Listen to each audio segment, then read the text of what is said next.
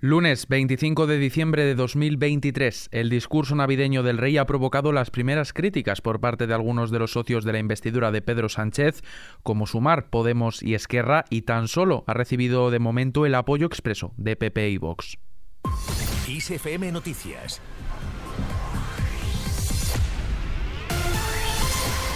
¿Qué tal? Muy buenos días. Día marcado por el discurso del rey. El décimo mensaje de 1467 palabras que lanza en Navidad desde que empezó su reinado. Felipe VI ha dejado claro en un discurso de 12 minutos y 59 segundos de duración de Navidad que al margen de la Constitución no hay ni democracia ni convivencia posible. Gracias a la Constitución conseguimos superar la división, que ha sido la causa de muchos errores en nuestra historia que abrió heridas, fracturó afectos y distanció a las personas. Superar esa división, por tanto, fue nuestro principal acierto hace ya casi cinco décadas. Por eso, evitar que nunca el germen de la discordia se instale entre nosotros es un deber moral que tenemos todos, porque no nos lo podemos permitir.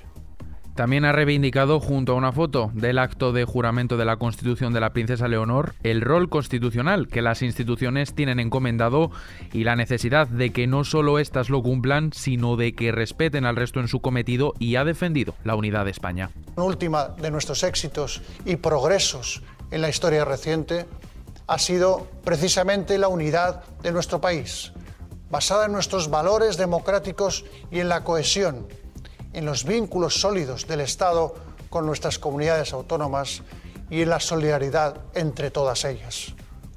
Basada también en nuestra apertura al exterior, con una profunda vocación iberoamericana y europea. Precisamente, España ha presidido el Consejo de la Unión Europea durante el último semestre, en el que se ha reforzado la unidad de Europa.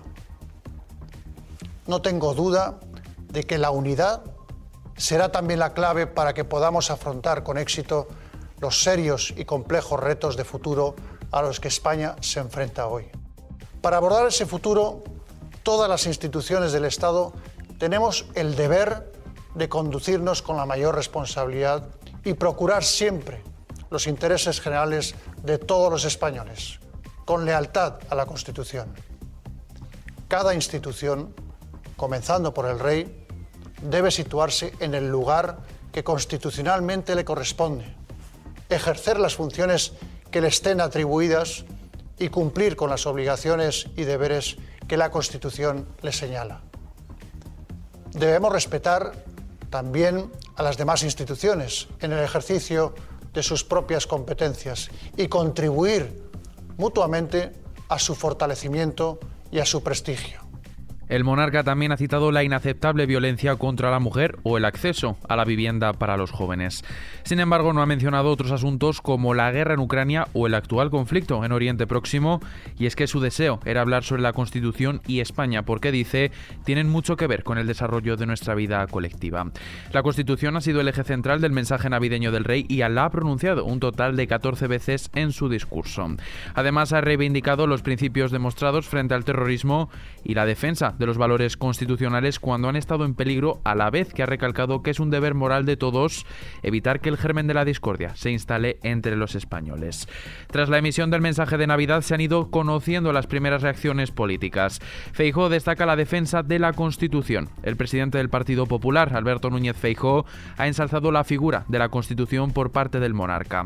En un mensaje publicado en X anteriormente conocido como Twitter, Feijó ha señalado que en su mensaje de Navidad el rey ha defendido la vigencia de la Constitución como único garante de la convivencia y de un futuro con certidumbre para todos. Por su parte, Vox ha reaccionado esta noche al discurso navideño reproduciendo una frase de manera literal del monarca en la que ha dicho que España seguirá adelante consciente de su realidad histórica como nación. Así lo ha publicado la cuenta del partido político en X, anteriormente Twitter, y es que esta publicación la ha reposteado el presidente de Vox, Santiago Bascal, el cual no ha hecho ningún comentario más al respecto. Desde Sumar, la portavoz y diputada de la formación en el Congreso, Marta Lois, ha calificado de decepcionante el discurso navideño del rey que considera alejado del país real. Ha echado en falta que no hablase sobre derechos sociales y la vida cotidiana. Y por contraparte, desde Podemos llegan ya las primeras reacciones también. La formación morada ha asegurado que cada vez quedan menos discursos pronunciados por parte de un miembro de la Casa Real, una institución, a su juicio, anacrónica, corrupta, medieval y privilegiada cuyo único mérito es apellidarse Borbón. Además, la secretaria general de Podemos, Ione Belarra, vaticina que el rey será recordado como Felipe VI el último. Son las declaraciones que ha hecho a través de X, anteriormente conocida como Twitter. Y el portavoz de Esquerra Republicana de Cataluña en el Congreso, Gabriel Rufián, ha reaccionado esta noche también al discurso del monarca publicando una foto suya de niño saludando a Franco con el siguiente mensaje. Lo que había cuando no había constitución, ha dicho. Y cambiamos de asunto, como es habitual en Nochebuena, el presidente del gobierno, Pedro Sánchez, ha felicitado las fiestas y ha reconocido el trabajo de las misiones militares en el exterior. Actitud eh, valiente con la que afrontáis los desafíos que surgen en el cumplimiento de vuestras misiones son para todos los españoles y españolas motivo de orgullo Yo. Durante la videoconferencia ha aprovechado para hacer un balance del año, y es que Sánchez ha reiterado el apoyo de España a Ucrania y también ha condenado el ataque de Hamas y la posterior respuesta del ejército israelí en Gaza. El líder socialista ha subrayado su compromiso con la paz mundial, algo que ha respaldado la ministra de Defensa, Margarita Robles, que ha estado también presente en esa videoconferencia. El compromiso de España con la paz es un compromiso total y absoluto. Y en ese compromiso de España, vosotros sois una de las mejores representaciones. Cambiamos de asunto para hablar sobre lo que afecta directamente al bolsillo y es que la luz baja en Navidad. Tendrá un precio de 63,09 euros el megavatio hora. Además, la electricidad aspira a cerrar este 2023 con el precio medio anual más bajo en tres años. Y mientras baja el precio de la luz, también lo hacen las temperaturas. Hoy amaneceremos con heladas y es que los termómetros marcarán los 4 grados bajo cero en Guadalajara. Eso sí, a la tarde llegaremos a los 20 grados en Murcia, pero en ciudades como Zamora y Valladolid habrá máximas de 3 grados. En general será un día muy soleado, aunque también con muchas nieblas en Castilla y León y en Extremadura. Sin embargo, se irán retirando las del nordeste y oeste de Andalucía.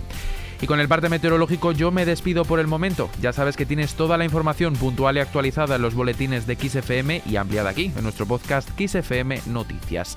Con Antonio Alfonso Hernández en la realización, un saludo de Adrián Martín, que tengáis feliz Navidad.